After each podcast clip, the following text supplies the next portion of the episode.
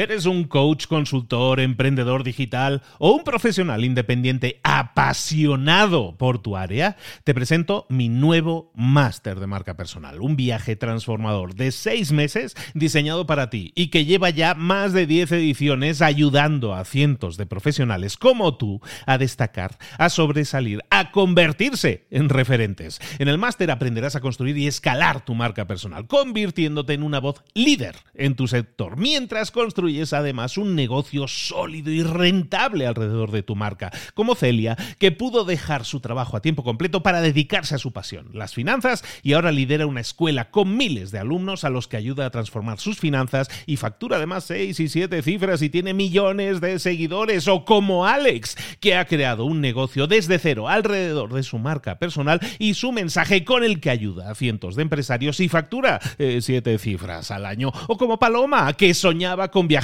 por el mundo y que ahora vive como nómada digital con cientos de miles de seguidores y más de 17.000 alumnos. Gracias al máster, su sueño pasó de ser una idea a una realidad rentable y reconocida. Este es el momento de que tú también dejes tu huella, de influir y de vivir por fin de tu pasión. Visita librosparaemprendedores.net barra marca y descubre muchas más historias de éxito de gente que confió en nuestro método. En junio comenzamos además la nueva generación y añadimos más novedades, más servicios y más soporte que nunca. Únete a la élite de profesionales que ya están cambiando sus vidas. ¿Estás listo? ¿Estás lista para desarrollar tu marca personal y ser nuestra próxima historia de éxito? Pues visita librosparaemprendedores.net barra marca y comencemos. Hola, hola, esto es Mentor 360 y hoy vamos a hablar de por dónde empezar a mejorar tus finanzas. ¡Comenzamos! Muy buenas a todos, bienvenidos una semana más a Mentor 360. Estamos iniciando este año 2022 con toda la fuerza, con toda la alegría y con un montón de novedades, además, porque estamos con un nuevo formato en el cual estamos atrayendo, espero que durante mucho tiempo, a los mejores mentores en español, nuevos mentores que además estamos buscando profundizar con ellos durante toda una semana, durante toda una serie de episodios, de lunes a viernes, lunes, martes, miércoles, jueves, viernes contigo va a estar un mentor profundizando en uno de esos temas que a ti te interesan para tu crecimiento, para tu desarrollo personal y profesional.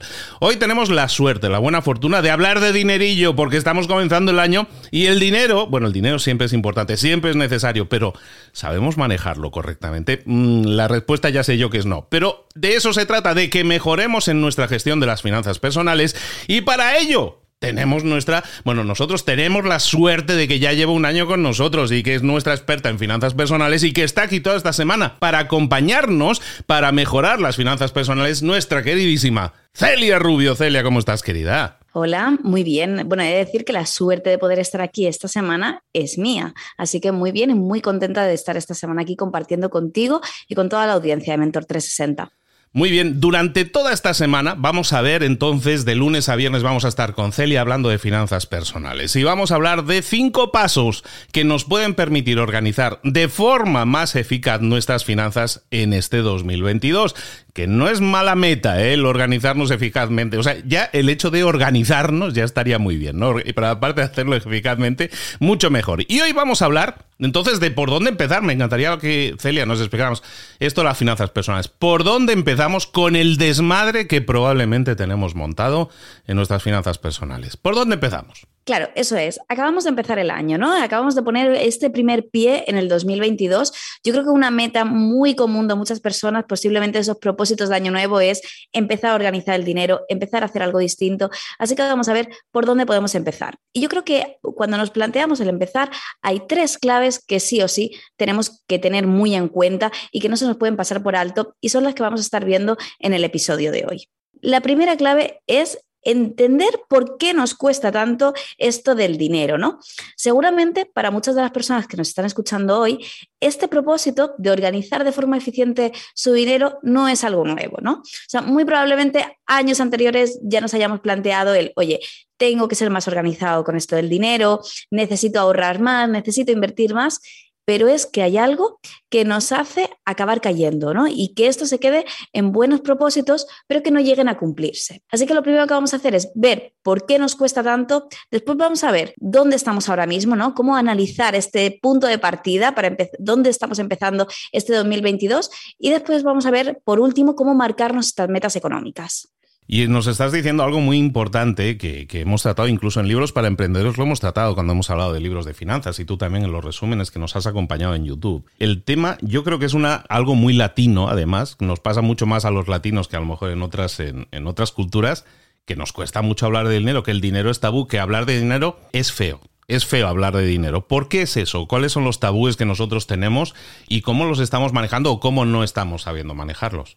Claro, es que la clave es esta, ¿no? Es algo totalmente cultural. Te vas a Estados Unidos y la percepción que se tiene es completamente distinta, pero en Europa, en Latinoamérica, nos cuesta, ¿no? Especialmente aquí, aquí en España. Entonces, ¿Por qué nos ocurre? Pues mira, yo creo que eh, tenemos todavía un poco de la idea esta de el dinero no es tan importante, ¿no? O sea, eso de, oye, es que realmente hay cosas más importantes en la vida que el dinero. O si prestamos demasiada atención al dinero, es que nos estamos convirtiendo casi en una persona demasiado materialista, ¿no? Que se deja llevar por el dinero, por las cosas materiales. Entonces, claro, cuando nosotros pensamos que el dinero no es importante, al final, inconscientemente, acabamos sin prestarle atención, acabamos sin dedicarle el tiempo necesario para aprender, para organizarlo. Y para mí ese es uno de los grandes problemas que tenemos. Y después que muchas personas piensan que esto de organizar las finanzas tiene mucho que ver con los números, ¿no? Con estas famosas matemáticas que nos enseñaban en el colegio. Entonces, ya tenemos la concepción de, oye, es que a mí lo de los números no se me da bien, a mí esto no me gusta y necesitamos empezar a entender que organizar nuestras finanzas, organizar nuestro dinero de forma eficaz, tiene mucho más que ver con temas de hábitos, de estar mentalizado y tener clara nuestra meta, que simplemente se nos den bien los números. Va a ser algo casi secundario, porque el tema de, números, de operaciones, es algo muy, muy sencillo y simplemente se trata de entender que realmente es importante y de poder desarrollar el hábito, ¿no? Y después yo creo que lo otro que nos pasa y lo otro que nos frena para empezar a mejorar nuestro dinero es lo que tú comentabas, y es que el dinero sigue siendo uno de los grandes tabús de nuestra sociedad. O sea, acabamos de salir de estas navidades. Si tú en una de estas cenas o comidas de Navidad le hubieras preguntado a alguno de tus primos, a tu cuñado o alguna de las personas que estaba esta mesa, ¿cuánto ganaba a final de mes? ¿Imaginas cuál hubiera sido la cara del resto de asistentes? Realmente nos sigue costando mucho, ¿no? Seguimos viendo como que el hecho de hablar de dinero, de preguntar a otra persona eh, qué es lo que hace, cómo lo está haciendo, es algo un poco feo. Entonces, cuando todas estas creencias, cuando todas estas cosas las vamos llevando en nuestra mochila, pues claro, si yo pienso que hablar de dinero está mal, pues no voy a preguntarle a esta persona a la que le va bien económicamente cómo lo está haciendo, porque es que voy a pensar que incluso le puede sentar mal. Si yo pienso que el dinero no es importante, me voy a plantear empezar a leer libros de finanzas, me voy a plantear hacer una hoja Excel, hacer no, seguramente no, pero precisamente por esto, ¿no? Porque si algo no es importante, no, no, nos centramos en ello.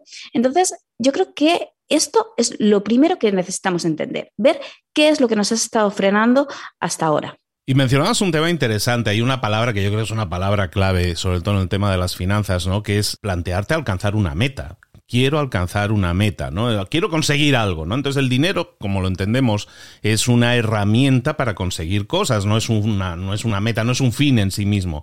Entonces es interesante que nosotros nos planteemos esas metas, ¿no? Esas metas que tú mencionabas, que empecemos a, a racionalizarlo, a que está bien, o ni está bien ni está mal hablar de ello, simplemente estoy generando los ingresos necesarios o los ahorros necesarios para poder alcanzar esa meta. Yo creo que es mucho más sano hablarlo de esa manera cuando lo estamos relacionando con metas. Pero claro, para yo llegar a una meta, tengo que saber desde dónde parto. Yo tengo que tener un mapa donde dice dónde estoy y a dónde quiero llegar, ¿no? Y muchas veces ese es el problema, que yo que ni siquiera sé dónde estoy, no sé lo que tengo, no sé lo que debo, no sé nada, ¿no? Ese es un gran problema. Así es. Fíjate, yo esto lo veo como si ahora mismo cogiéramos el coche, empezáramos a conducir, pero no tuviéramos ni idea de dónde queremos llegar.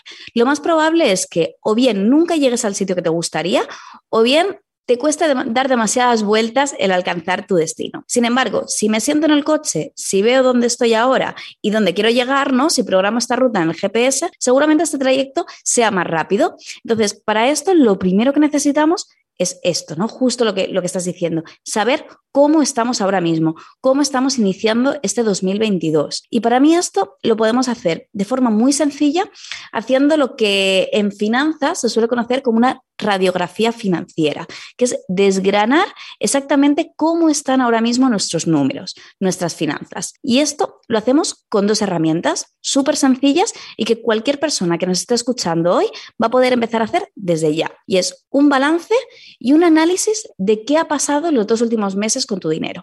Pues explícanos un poquito más, desgranos. ¿Qué es un balance y qué es un análisis de los últimos meses? ¿Cómo se hace eso? ¿Qué necesitamos? ¿Hay una app para hacerlo? ¿Cómo lo podemos hacer? Mira, el balance es algo súper fácil y al final es lo que hace cualquier empresa, ¿no? Tú sabes que todas las empresas de forma periódica publican sus balances, que es cuánto tienen en activos, cuánto tienen en pasivos. Pues nosotros lo que vamos a hacer es hacer nuestro balance, pero personal, es decir, cuánto tenemos y cuánto debemos. Y esto lo podemos hacer en una hoja Excel, lo podemos hacer en una libreta, donde queramos. Pero realmente simplemente consiste en, oye, ¿cuánto debo? Voy a coger todas las deudas, ¿vale? Deudas de bancos, cosas que te esté pagando a plazos, dinero que le deba a un amigo, cualquier saldo que tenga todavía pendiente y lo voy a poner en una parte. Y después voy a poner todo lo que tengo, pues todo lo que tengo en activos, el dinero que tengo en la cuenta del banco, si tengo algún producto financiero ya y cosas que realmente tengas en casa, pero que tengan un valor. Por ejemplo, tenemos un coche, tenemos una bicicleta, ¿no? Tenemos un televisor.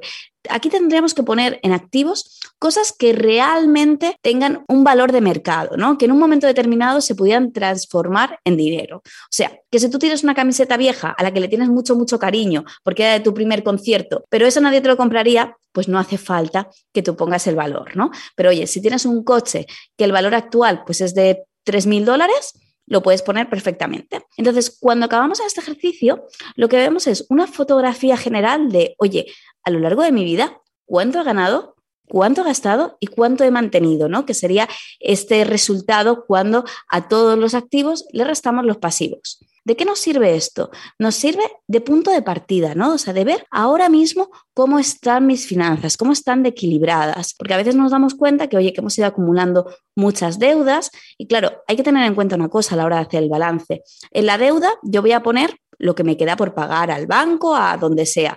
Y en activo voy a poner el valor actual. O sea, si yo me compré un ordenador por 2.000 dólares, pero el precio actual, si yo tirara a venderlo fuera de 500 dólares, voy a poner esos 500 dólares, ¿no? Que es lo que me darían ahora por eso. Entonces, esto me da una manera de empezar a ver, oye, ¿de qué punto parto? ¿Qué es lo que tengo ahora mismo? Pues tengo un balance positivo, sería lo, lo, recomendable, o incluso tengo un balance negativo, ¿no? O sea, mis deudas están siendo más grandes que lo que tengo. Esto me podría indicar, pues, que hasta ahora no lo he estado haciendo demasiado bien que he comprado cosas muy endeudado, que estoy pagando demasiados intereses, que he comprado cosas que perdían valor rápidamente, que a lo mejor estaba gastando mucho en, pues en esto, ¿no? En un coche, en una bicicleta, en un ordenador, en cosas que se deprecian y poquito le estaba dedicando inversión.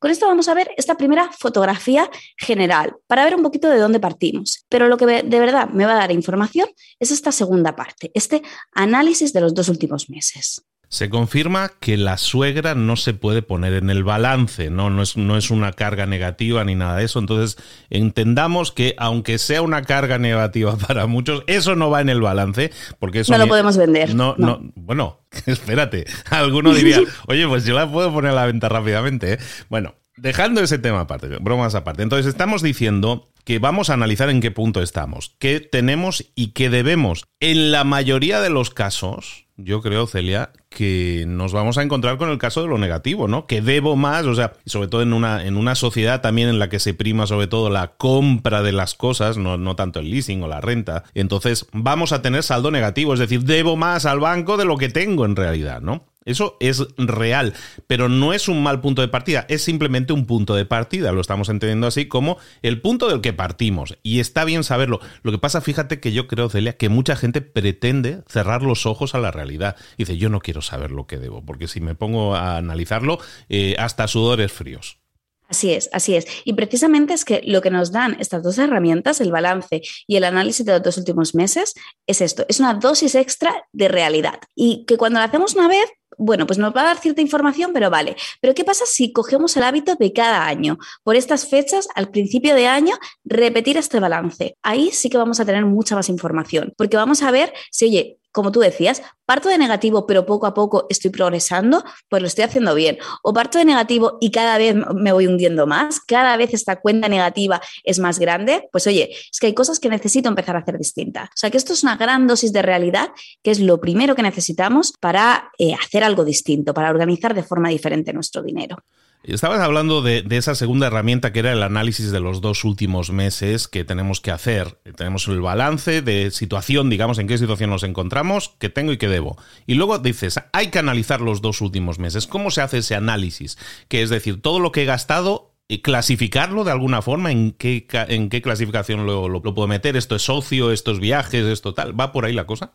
Va por ahí, va por ahí. Porque fíjate que muchas veces hemos tenido esta sensación, y yo creo que esto, Luis, nos ha, nos ha pasado a absolutamente todos, de mirar nuestra cuenta bancaria a mitad o a final de mes y decir, ¿qué ha pasado aquí? O sea, si yo no me he comprado nada, si no he hecho ningún gasto, ningún desembolso importante, ¿cómo puede ser que mi cuenta bancaria haya llegado a este punto? Y es que esto es algo común, ¿no? O sea, empezamos a gastar, eh, empezamos a tener muchos gastos pequeños y de repente mm, vemos que mi cuenta ha empezado a menguar, que mi cuenta eh, es la mitad o menos de la mitad que hace unos días, pero yo no sé qué ha pasado. Entonces, con esta herramienta, precisamente lo que vamos a hacer es averiguar qué es lo que ha estado pasando con tu dinero. Entonces, yo para esto lo que haría sería coger octubre y noviembre del año pasado.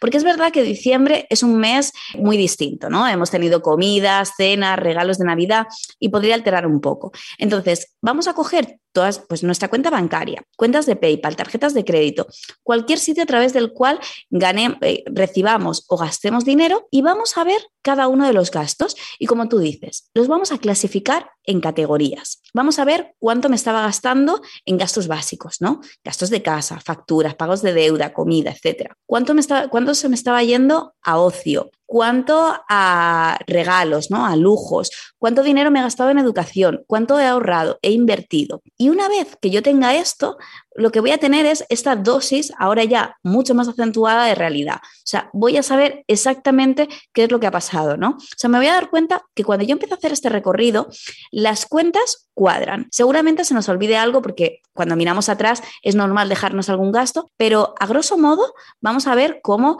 bueno, pues podemos ir determinando qué ha ido pasando, hacia dónde se me estaba yendo el dinero. Y te aseguro que este ejercicio nos va a dar muchísimas sorpresas, porque muchas personas dicen, yo es que casi no me gasto nada en lujos, ¿no? Eh, dentro de lujos, por ejemplo, incluimos pues comidas fuera de casa, ocio, viajes, ropa. Yo casi no me gasto. Pero ¿qué pasa? Que lo que hemos ido haciendo son muchos gastos pequeños, estos famosos gastos hormiga, que si, oye, 10 dólares de esto, 50 dólares de esta cena, 2 eh, dólares de un café, y eso poco a poco ha ido sumando y es ahí donde se te estaba yendo el dinero. Y de repente te das cuenta que un 30% de tus ingresos se ha ido en esa partida, que es una barbaridad. Pero fíjate que es un ejercicio súper necesario para ver cómo lo hemos estado haciendo hasta ahora, porque una vez que tengamos esto, ahí ya sí vamos a poder empezar a tomar decisiones. ¿Y de cuánto tiempo estamos hablando? Esto es algo que, porque esto a priori la gente va a decir, uff, puedo estar ahí media vida haciéndolo. ¿Esto es algo que puede ser relativamente ágil de realizar?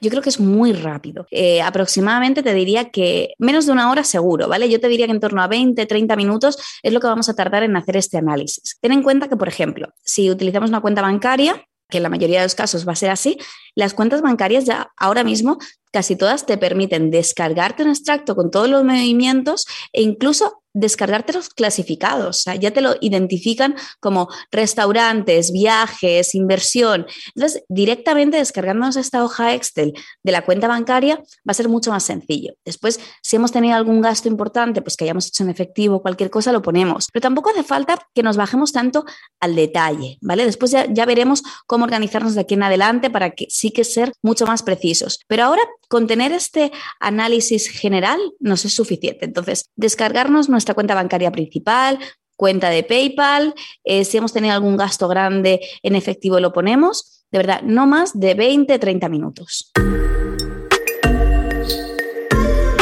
Pues aquí estamos hablando con Celia Rubio de Finanzas Personales, de cómo iniciarnos de esos primeros pasos que nos pueden servir para, primero, para saber dónde estamos y luego a lo mejor ya decidimos hacia dónde queremos llegar. ¿Qué sería lo que sigue? Una vez ya sabemos cuál es nuestra situación, lo que tenemos, lo que debemos, el análisis de los últimos meses que nos indica también nuestros comportamientos, en qué nos gastamos más el dinero o menos y eso supongo que aparte de, esto es muy matemático lo que acabamos de decir, después de esto viene el drama, ¿no? De que estábamos ahí diciendo, ay Dios mío, que, me gasto tanto eso. Bueno, pero eso nos sirve para ser conscientes de en qué se nos está yendo el dinero. ¿Qué es lo que seguiría a continuación? ¿Cuáles serían los siguientes pasos, acciones que alguien debería realizar? Pues fíjate, esto es lo mismo que antes cuando comentábamos lo del GPS, ¿no? O sea, ya hemos puesto la ubicación actual y toca poner dónde queremos llegar, es decir, marcarnos estas metas, estos objetivos económicos. Y esto va a ser lo siguiente, vamos a marcarnos los objetivos económicos para el 2022, porque así, eh, ya en los próximos episodios, hablaremos de cómo trazar un plan para conseguirlos. Pero lo primero, primero, es tener claro dónde queremos llegar. Así que yo creo que para marcarnos objetivos económicos lo podemos hacer de forma sencilla si seguimos los cinco pasos que vamos a ver a continuación. Fíjate, estos cinco pasos serían, el primero, dibujar tu meta económica a más largo plazo, ¿vale? Esto que te gustaría conseguir. Yo creo que esto para la mayoría de personas debería estar muy relacionado con la libertad financiera, ¿no? Que es este momento en el que ya yo no tengo que trabajar salvo que quiera seguir haciéndolo. Es decir, que mis ingresos pasivos, los que no dependen de mi trabajo y de mi tiempo, superan a mis gastos. ¿Por qué? Yo creo que esto es una meta común, porque en el fondo eh, estoy segura que ninguna de las personas que nos están escuchando le gustaría llegar a la edad de 70, 75, de 80 años con la obligación de estar trabajando, de estar produciendo para poder vivir. Y cada vez vemos como es más evidente que pensiones públicas, que gobiernos, etcétera, no se van a hacer cargo de nosotros. Así que lo primero es dibujar cuál es nuestra gran meta económica. Podemos decir, oye, pues yo tengo, por ejemplo, en mi caso, yo tengo 28 años, pues quiero que de aquí a 30 años, cuando yo tenga 58 años, quiero eh, ser libre financieramente y para eso quiero estar generando 3.000 dólares de ingresos pasivos al mes, por ejemplo, o 1.000 dólares, lo que sea. Y vamos a hacer esta gran meta, ¿no? Que ya probablemente, si hemos hecho este ejercicio años anteriores, ya la tengamos. Y lo siguiente, el siguiente paso, que es el más importante para este año, es dividir esta gran meta, que la vamos a ver como algo lejano y como algo ahora mismo difícil de conseguir, en una meta para el 2022. Es decir, ¿qué quiero conseguir con mis finanzas en el 2022? Y esto sí que es algo muy interesante y una pregunta que necesitamos hacernos ahora mismo. Esta meta puede ser conseguir una cantidad determinada de ahorros. Puede ser acabar con esta deuda que todavía tenemos. Puede ser eh, conseguir mi primer ingreso pasivo, ¿no? Cada uno va a tener una meta distinta, pero tenemos que tener claro qué es lo que queremos conseguir en este 2022, porque cuando tenemos claro este objetivo, cuando sabemos dónde queremos llegar, es mucho más probable que lo consigamos. Lo siguiente sería, oye, una vez que yo sé que quiero conseguir, imagínate, ¿no? Yo quiero conseguir ahorrar 200 dólares cada mes, o sea, acabar el año con 2.400 dólares. Vale, pues una vez que yo sé cuál es mi meta para el 2022, lo que voy a hacer es determinar qué tengo que hacer en el mes a mes para conseguirlo. En este caso, oye, pues tendría que estar ahorrando 200 dólares. ¿Cómo? Pues voy a organizarme el presupuesto, voy a ver que de mis ingresos cada mes al principio tengo que retirar estos 200 dólares, voy a determinar dónde se van a ir, si los voy a ahorrar, si los voy a invertir, ¿vale? Voy a ver cómo lo puedo ir haciendo en el día a día, en el mes a mes. Lo siguiente, el cuarto paso de este sistema para marcarnos objetivos seguiría asegurarnos de que esto es posible. Y es que aquí fíjate, muchas veces fallamos en este paso, porque nosotros nos marcamos una meta. Decimos, oye, que yo tengo que ahorrar sí o sí 200 dólares cada mes. Pero cuando nos ponemos a hacer este análisis nos damos cuenta que, oye, que mis ingresos ahora mismo pues tal vez no son tan altos, que tengo otros gastos que no me permiten ahorrar estos 200 dólares y que esta meta que me he puesto finalmente pues no la puedo cumplir. Entonces, es importante que la meta sea algo retadora, ¿no? Eso es que decimos siempre en los famosos, en los famosos objetivos SMART, pero que la puedas cumplir, ¿no? Entonces, para esto, oye, vamos a ver nuestro presupuesto, vamos a volver a este análisis de los dos últimos meses para ver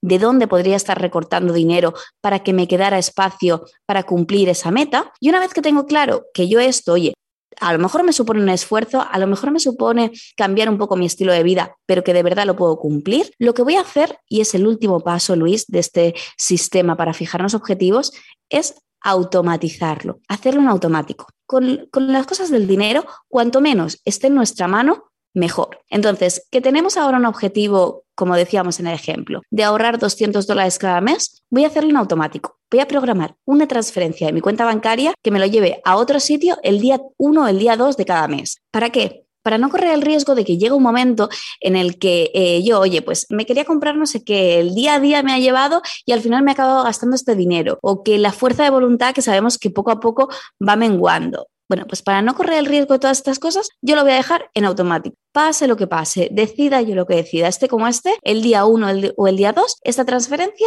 se hace. Y con esto vamos a tener un plan que, oye, yo creo que eh, nos va a acercar mucho más a conseguir estas metas económicas este 2022. Pues ahí tenemos cinco pasos que nosotros podemos estar realizando, pero fíjate una cosa, Celia Rubio.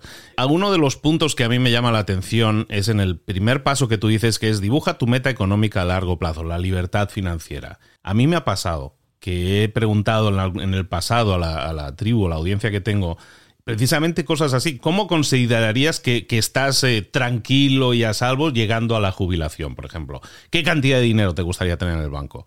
Y la gente no es consciente de lo que quiere. O sea, no sabe, no se ha parado a pensar en cuál es la libertad financiera para ellos. Y te sueltan el primer número redondo que se les ocurre, 20 mm, millones de dólares, 10 millones de dólares. Eso es muy habitual. Pero realmente, ¿cómo podría alguien dibujar una libertad financiera que a lo mejor fuera sensata, ¿no? Porque luego le preguntas al de los 20 millones, bueno, ¿y qué estás haciendo para sumar 20 millones en la cuenta? Y mm, nada o menos, ¿no? Entonces, ¿cuál sería algo ya para terminar, si acaso, para que esas metas sensatas que uno se tendría que definir, ¿por dónde deberían ir? ¿Tienen que ir por una cifra redonda o cómo podemos hacer un, un número que realmente tenga sentido para que de esa manera el trabajo que vamos a hacer, tanto anualmente como mensualmente, pues tenga sentido e incluso sea más asumible. Mira, yo creo que la, forma más sencilla de calcular esto es verlo como flujo de ingresos mensuales, ¿vale? O sea, ¿cuánto dinero al mes necesito? Porque si intentamos ver una cifra global, ¿vale? De cuánto dinero tiene que haber en total en esta cuenta bancaria, pues nos acaban pasando esto, ¿no? Los 20 millones, lo del millón de dólares o cifras difícilmente asumibles. Entonces, es mucho más sencillo mirarlo en el mes a mes. Para eso, ¿qué vamos a hacer? Oye, con esta revisión de los gastos, fíjate que este análisis de los dos últimos meses que hemos hecho ya nos va a servir para esto. Voy a ver cuáles son mis gastos medios mensuales, cuánto dinero me hace falta a mí para mantener mi estilo de vida. Y a partir de ahí podemos dibujar mucho más fácil esta meta, esta libertad financiera. Que, que ahora mismo tengo un estilo de vida muy ajustado, que me gustaría mejorar un poquito, pues le podemos sumar, ¿no? Le podemos sumar, oye, pues yo ahora mismo estoy gastando 800 dólares, pero es que si tuviera 1000 o si tuviera 1200, pues podría llevar a mis hijos al colegio que me gustaría o podría hacer esto o esto otro que ahora mismo no me estoy permitiendo. Pues esa debe ser tu meta económica. Pero yo creo que sobre todo partiendo de algo realista, partiendo de tu situación actual, de tus necesidades actuales, pensando un poco pues también en lo que te gustaría de cara a un futuro, pero manteniendo mucho este, esta parte de realismo, ¿no? estos pies en tierra. Ella es Celia Rubio y nos está acompañando esta semana. Es la mentora esta semana en Mentor 360 en, esta, en este nuevo rumbo que estamos tomando de especializar mucho más nuestras semanas, hacerlas mucho más especialistas. Y en este caso estamos hablando de finanzas personales durante toda esta semana. Hoy apenas es lunes y estamos comenzando con este tema que nos va a llevar durante toda la semana de la mano de Celia para mejorar, para ser más dueños de nuestro dinero y de nuestras finanzas personales. Celia, ¿dónde podemos localizarte y saber más de ti? Bueno, pues me podéis encontrar eh, prácticamente en cualquier red social como Celia Rubio. En Instagram es donde tal vez ahora mismo estoy más activa, pero me encontráis en Instagram, en Twitter, en Facebook, en YouTube y también en el canal de libros para emprendedores en YouTube con estos resúmenes de libros de finanzas que hacemos cada mes. Pues ahí la tenéis, Celia va a estar con nosotros toda esta semana. Te esperamos por aquí mañana, Celia, para que sigamos hablando de finanzas personales. Un abrazo grande. Un abrazo.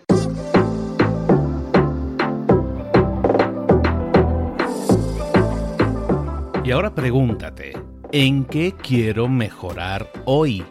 No intentes hacerlo todo de golpe, todo en un día. Piensa, ¿cuál es el primer paso que puedes dar ahora mismo? En este momento, quizás. A lo mejor te lleva dos minutos hacerlo. Si es así, ¿por qué no empezar a hacerlo ahora? ¿Por qué no empezar a hacerlo ya, en este momento?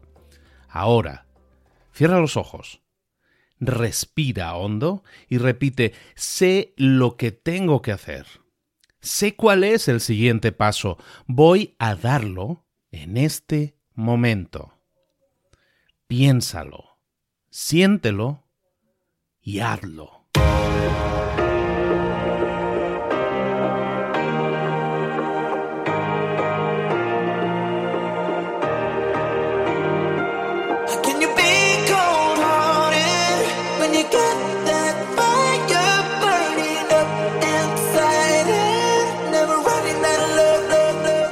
Muchas cosas de las que hemos visto hoy ya las sabes. La mayoría del conocimiento que compartimos aquí ya lo sabes.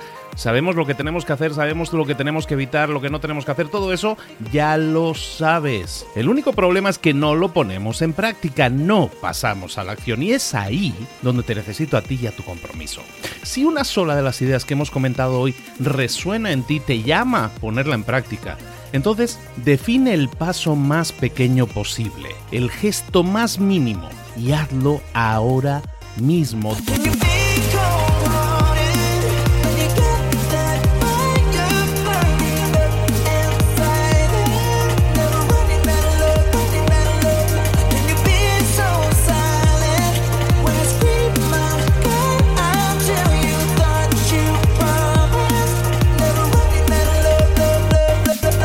Hablo de crecimiento personal, pero también de crecimiento profesional. Expandir tu red de contactos, mejorar tus relaciones con los demás, aprender alguna cosa nueva, poner en práctica una pequeña técnica que te ayude. Todo suma, pero solo suma si lo pones en práctica. No si piensas en ponerlo en práctica. Pensar en ponerlo en práctica no sirve, tienes que ponerlo en práctica, pasar a la acción.